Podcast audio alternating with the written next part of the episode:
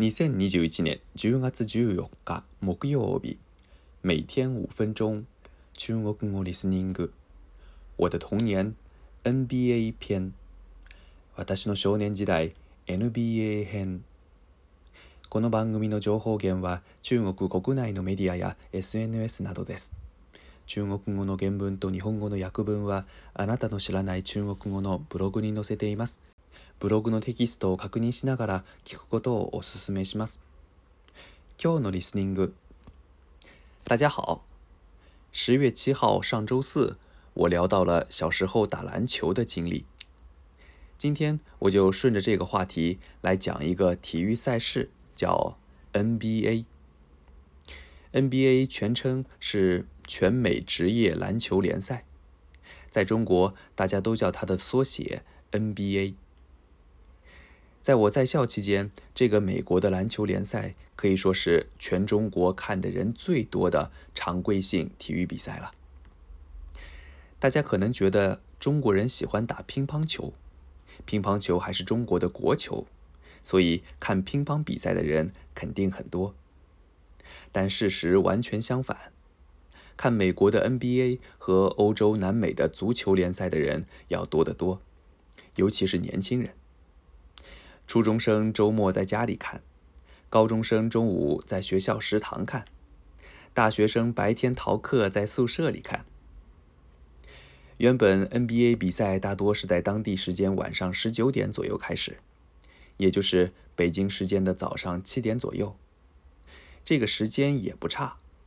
但是为了吸引更多的亚洲观众，NBA 从十年前就开始将比赛的开始时间延后最多数小时。这样一来，中国的观众在上午十点左右打开电视时，比赛正好开始；看完比赛正好大约十二点半。这样，学生吃中饭时可以在食堂里收看比赛。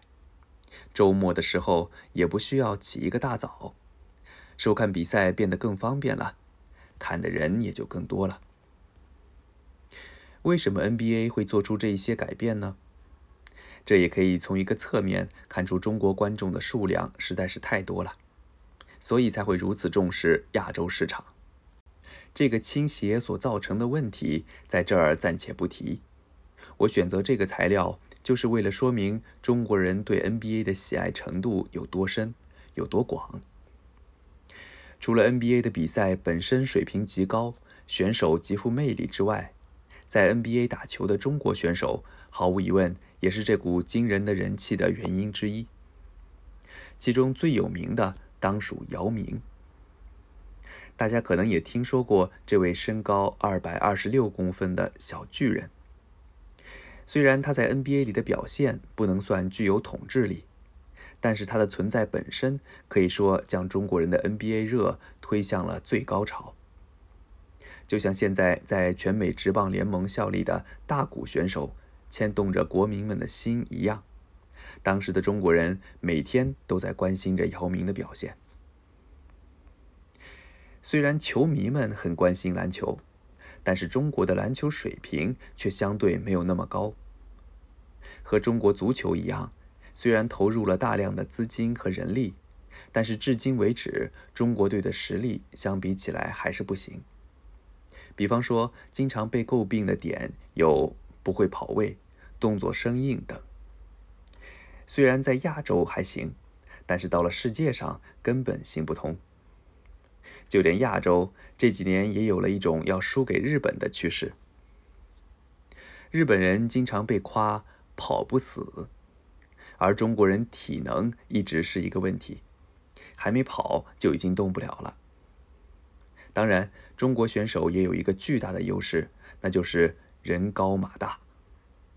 以前姚明那一代选手里，曾经出了三个大高个中锋，连起来被称为“移动长城”，十分有气势。有很多人认为，中国篮球一直实力上不去，有一个重要的原因就是从小进行体育教育这一点没有做好。现在钱多了，NBA 球场边有一半以上的广告都是中国公司的广告。篮球协会甚至还可以请 NBA 球队来中国打季前赛，企业还可以和 NBA 一起出合作的商品，经济实力还是有的。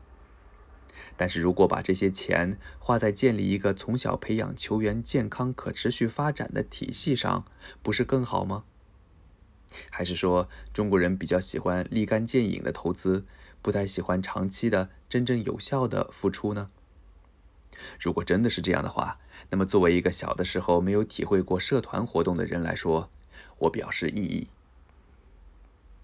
今日の単語とフレーズ、诟病、诟病，表示指责的意思。非難するという意味です。罵るやるという意味もあると書いているところもありますが。現代中國語では基本的に避難するという意味で使われます。書き言葉です。例文：我们公司的请假制度不灵活，经常被人诟病，说太老太旧，所以我们打算重新制定一下更灵活的请假制度。太好了！我们公司的请假制度不灵活，经常被人诟病，说太老太旧。